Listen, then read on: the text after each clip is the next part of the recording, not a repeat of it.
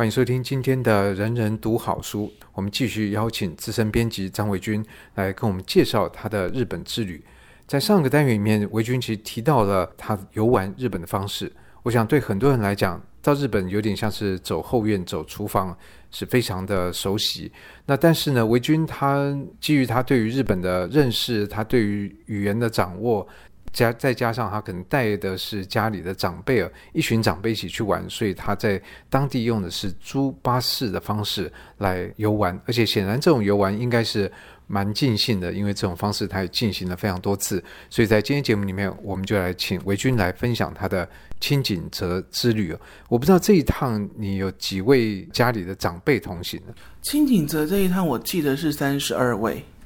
三十二位，那个已经是扮演的是领队跟导游的角色，哎，对，兼兼晚辈，就是等于以一个私人的身份、后辈的身份，你是不需要一定要有一个领队或导游执照吗？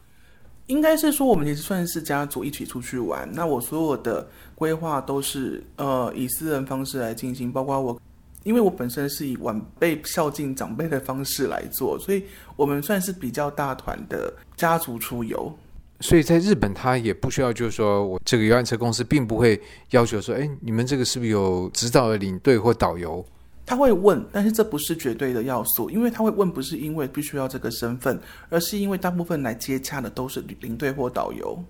所以等于这种方式，它在法律上面也其实是一个合法的方式来安排你的旅游。是人多的好处是我们机票也比较可以谈，因为即使是没有办法谈到折扣，那至至少计划票是有机会的。那计划票大家都知道，就是价格上比较实惠。嗯，所以反正就跟着你去玩，就可以玩到又好玩，然后花费上面又可以比较节省的这个方式。应该是说玩到大家都想玩的东西，买到大家都要买的东西。这一部分，我个人的经验是说，我在安排这些旅行的时候，我一定会买书。那书的好处是说，我就可以把书丢给长辈们，他们就因为要他们去看。我试过，我去找网络上的资料。丢给他们连接，大家都用赖嘛，拉一个群组，我把就是连接放进去，那大家来去看这些连接，看以前的人怎么玩这些地方。我本来以为会通，但后来发现并不会。通常我们在进行这个事情的时候，现在很多部落格其实它是有很多广告，或者是说字很小等等之类的元素，而且可能一次就看一个地方，长辈可能没有那么多耐心去。我后来发现成效不彰，所以我就还是买了书，然后请他们，等于就是说他们轮轮着看。那书收回来的时候就很有趣了，就是各种便利贴，然后各种 memo。诶，我想去这个地方，我想去那个地方。所以我们在去轻井的那一趟的时候，其实原来是没有要去长野的，本来是要去安昙野，但是后来长辈们看完书之后，觉得说我们更想去长野。可是问题，这个临时来更改行程，这个巴士行得通吗？这变成是说，我们要在台湾的时候就确认好这个部分。我们在应该是说，我在订巴士的时候还是订安昙野，但是后续我要改地方的时候，我我必我必须要在我们出发前就跟巴士公司讲好，我们要改地方，这是 OK 的。所以这趟金井泽，你们这个巴士的旅行的范围在多大呢？这一趟我们也呃是从东京下飞机之后直接搭巴士去轻井泽，其实这不是一个好的做法，因为轻井泽本身距离东京有一段距离，搭火车可能没有不需要那么久，但是搭巴士需要蛮久的时间。但是它有一个好处是说，因为它车程比较久，所以长辈们或多或少需要下车上个厕所休息一下，伸伸筋骨之类的，那我们就可以顺便进行呃所谓的到之站，就是休息站之旅。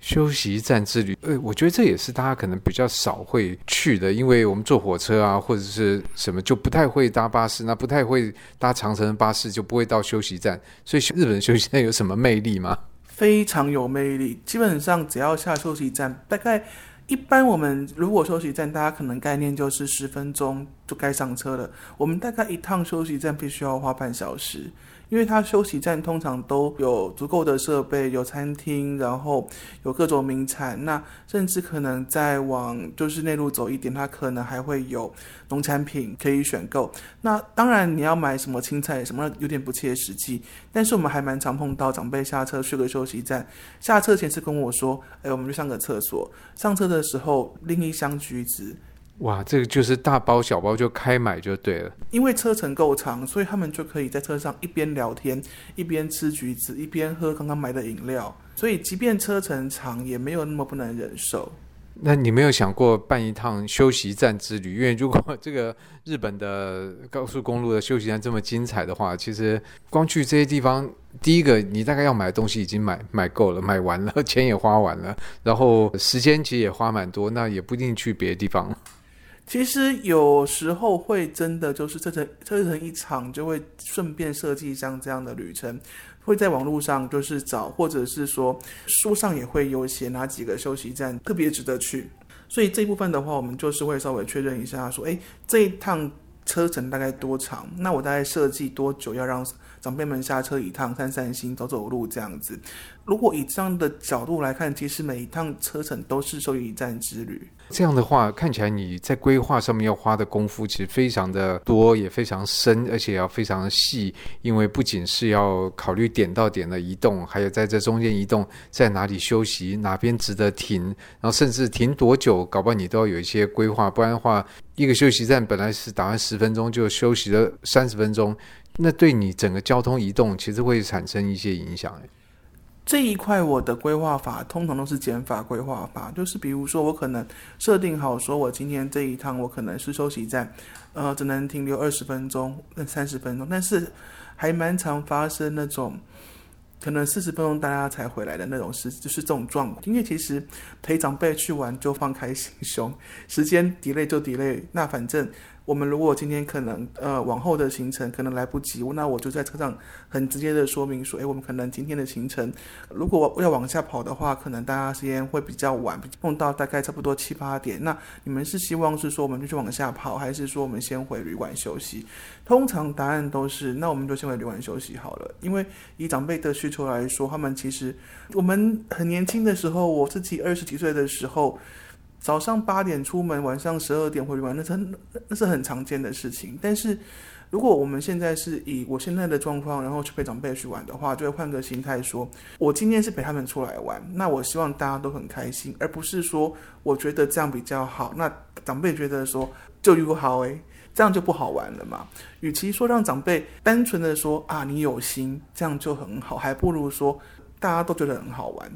不过我觉得在这边维君也讲到一个重点，我想很多人大概都会有呃陪长辈出去玩经验，那同时也会动念这样子，因为。总是觉得希望让长辈高高兴兴的、开开心心啊，但是我相信一定有人是开开心心出门，败兴而返。那这边这关键，我觉得维军大概就提到，就是说你大概有个计划，然后不一定要完全照那个计划走，同时这个计划也排得松一点，不要说诶这也要看那也要看，排得好像是在行军一样，每个时间卡得很紧。最后会玩得不愉快的可能性就会大增。我们又会把时间排得很满，不想要浪费一分一秒。这是我们在十几二十岁时候的玩法。那长辈跟我们出来玩，他们通常就是一群人出来玩很开心。他可能对他们来讲更更重要的是一群人出来玩这件事情。所以对我来说，那我的行程就是减法安排法。然后我可能会观察他们在。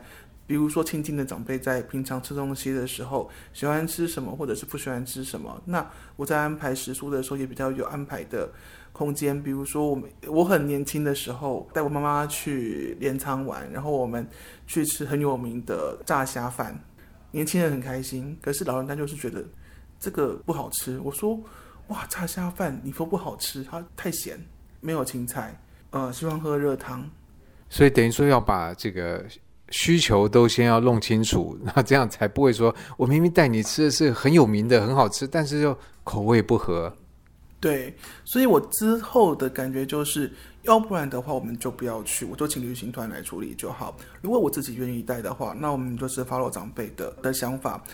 因为我自己在订房的时候会有一些点数上的累积，所以对我来说也没有那么不甘心。但是这个要讲实话啦，嗯，一方面也是想说，长辈能够跟我们去玩也不会很久，但这也是这几年的事情。那尽量带他们去玩。我的话，我当做踩点。我日后我自己去玩的话，我可以怎么样安排？比如说我前几年我透过就是这样反复安排行程，我就知道说飞机的安排怎么样是比较好的，或者是有哪些地方是我们在安排的时候可以就是更实惠、更有效率。比如说有一年我很想去镰仓玩，那是跟朋友只两个人去而已，那我们就没有去做很多成员的安排，就两个人去。那